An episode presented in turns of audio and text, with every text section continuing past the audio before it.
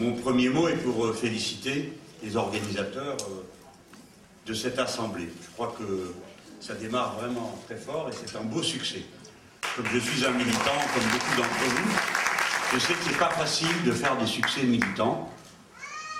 Et vous avez d'autant plus de mérite que vous avez l'intention de faire en sorte que dans la campagne électorale, on parle du logement. Je voudrais vous dire que c'est pas c'est pas ce qu'il y a de plus facile que d'arriver à parler de quelque chose de sérieux dans cette campagne électorale. Qui ne soit pas des petites phrases euh, et des petites choses.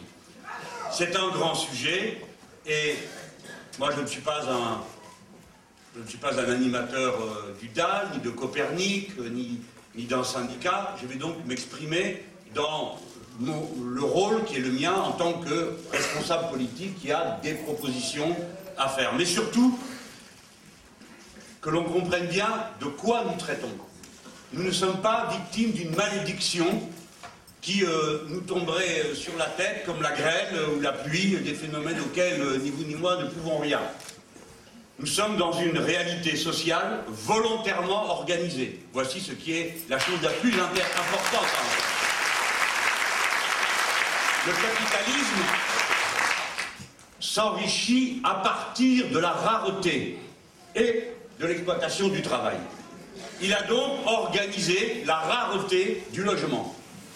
De sorte que, à partir de cette rareté d'un côté, et de l'autre côté, de logements qui sont insatisfaisants parce qu'on n'y est pas à l'aise, parce qu'on entend à travers les murs, parce qu'il faut les réhabiliter tous les dix ans, euh, parce que ça n'est pas au point, en organisant cette immense frustration, on a créé un marché et on est venu devant les gens en leur disant quelque chose qui leur parlait au cœur. Ayez vous aussi votre petite maison. Soyez tous propriétaires.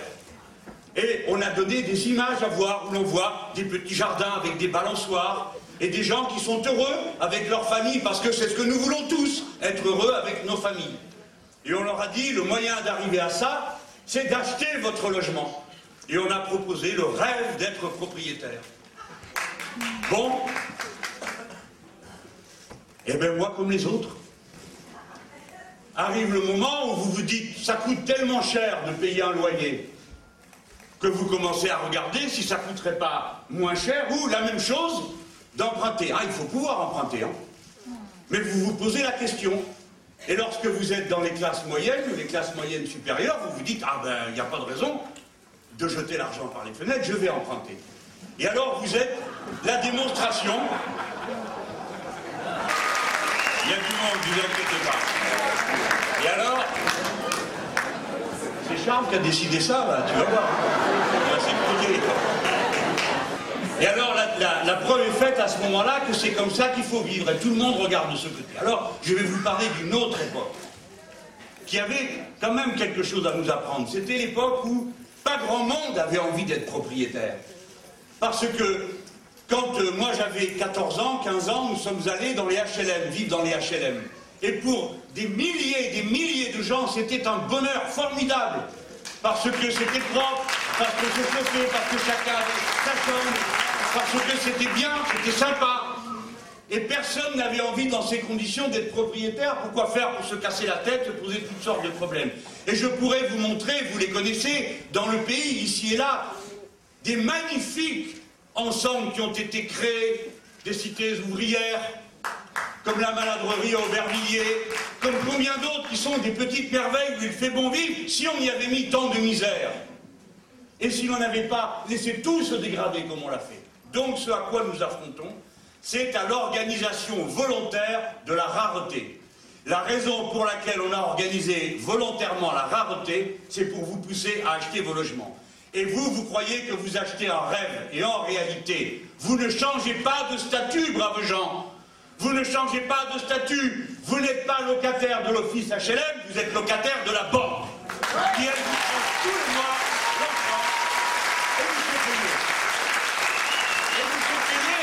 plus que jamais à la télé.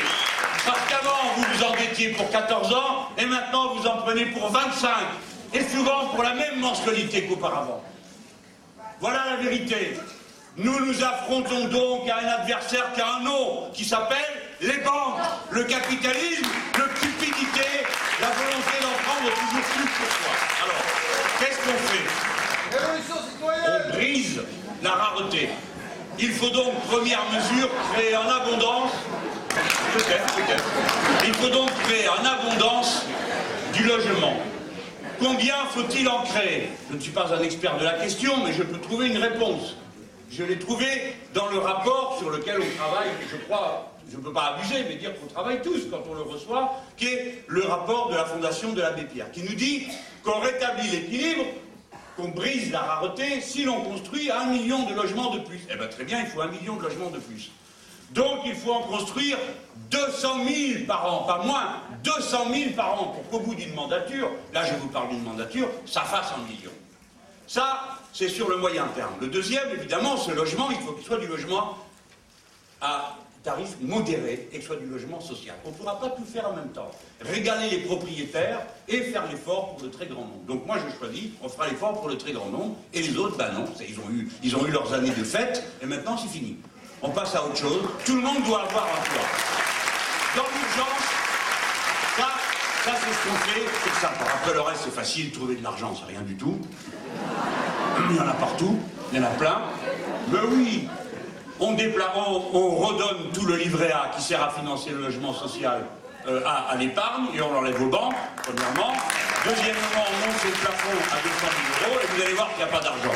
Hein. Vous, vous y connaissez rien parce que vous n'avez pas 3 francs 6 sous devant vous. Mais moi qui suis un petit bourgeois, j'ai 3 francs 6 sous. Et je peux vous dire que moi, je préfère placer de l'argent sûr pour construire des logements que de le mettre dans la fumée de leurs bulles et leurs actions et l'assurance vie et toutes ces conneries de la par capitalisation.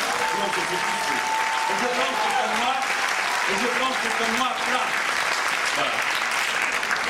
Donc ça, c'est pas le plus difficile. Maintenant, il y a l'urgence. Et la première urgence est la suivante, citoyens, citoyennes.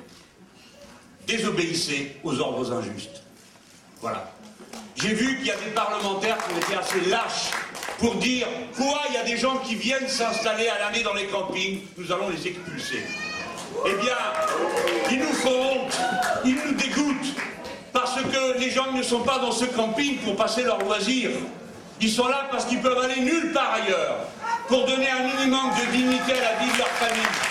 Vous êtes, n'obéissez pas à des ordres injustes. Et honte à ceux qui ont voté ça. Ah, les gens qui sont prêts à partir, si vous leur dites où ils doivent aller loger, donc, deuxième mesure, après avoir dit on désobéit aux ordres injustes, deuxième mesure, on réquisitionne les logements vides. C'est pas possible de continuer. Moi, j'en ai marre. Je peux pas être heureux tout seul dans un océan de malheur. Moi, je vis pas bien si je dois, à chaque fois que je rentre chez moi, trouver des gens couchés par terre. Je vis pas bien si les jeunes de ma famille, qui travaillent dans telle ou telle grande ville, n'ayant pas de logement, dorment dans la voiture le soir. Ça suffit de vivre comme ça, pendant que pendant ce temps, il y a des logements vides.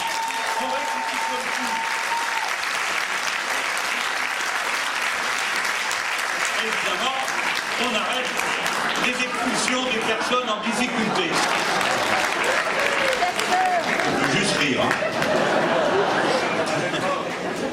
Alors maintenant, il faut que je finisse, mais je viens sur une, question qui a son importance dans notre débat. C'est la question du niveau des loyers. Je veux vous dire peut-être quelque chose qui va un peu me, mettre, me séparer de quelques-uns de mes camarades. Moi, je ne suis pas pour le gel des loyers. Je suis pour la baisse. Attendez, c'est pas facile, mais il faut le faire. Parce que comme c'est là, nous avons besoin, pour plein de raisons, de baisser. Nous avons besoin de baisser, d'abord pour que les gens puissent payer. Vous savez, parce que ça ne sert à rien de monter les niveaux, puis après, les gens ne peuvent plus payer, on les fout dehors, on met le suivant, et hop, on le fait payer encore plus, puis non plus, il ne pourra pas. Il faut donc que les gens puissent se maintenir dans le logement. Ce n'est pas tout d'avoir un logement, il faut qu'on s'y maintenir. Deuxièmement, si les loyers baissent, vous augmentez le pouvoir d'achat des familles. Parce que les gens, ils ne vont pas faire des, petits tas avec ça. Hein. Ils vont aller et ils vont le dépenser pour vivre, pour faire vivre leur famille. Et ça, ça relance l'activité. Et si vous avez un peu plus d'argent, vous n'allez pas acheter n'importe quoi comme croire les bourgeois qui pensent toujours que le peuple est juste bon à saliner.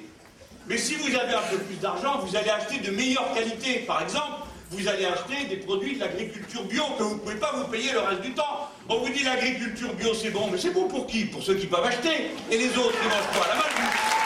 Donc, comme vous faites une baisse des loyers, c'est écologique. Il faut donc baisser les loyers. Alors, comment, je vais faire attention fait Comment on fait pour baisser les loyers? Ben Là, on a la même méthode, Eva Jolie, que vous avez entendu tout à l'heure, et moi. On emprunte ça aux Allemands, qui ne font pas que des choses bien, ils commencent à bien faire avec le modèle allemand. Mais ça, ça peut nous aider au moins à clouer le bec à ceux qui ne sont pas d'accord avec nous. C'est que puisqu'ils le font, on doit pouvoir le faire. On prend dans une zone, on calcule la moyenne des loyers, d'accord? On calcule la moyenne. Et ensuite, une fois qu'on a la moyenne, tout ce qui est au-dessus, on rabaisse. Voilà. On n'oblige pas les autres à augmenter, hein. Mais tout ce qui est au-dessus, on rabaisse. Voilà une méthode qui permet simplement, et sans spolier personne, de pouvoir baisser les loyers. Et nous avons besoin de cette baisse des loyers. Après, dernière chose, il faut avoir la main un peu, un peu ferme. Hein. Bon, ceux qui n'appliquent pas la loi SRU, ceux qui n'appliquent pas la loi ou qui fait obligation de construire des logements sociaux, les maires doivent être poursuivis. Ah oui, il faut que je, que bien sûr. Les maires, les maires doivent être poursuivis. N'appliquent pas la loi, le préfet doit se substituer à eux pour les permis de construire. Et les communes de riches qui ne veulent pas de pauvres chez eux, eh bien c'est très simple, elles ne touchent plus de subventions de la collectivité publique.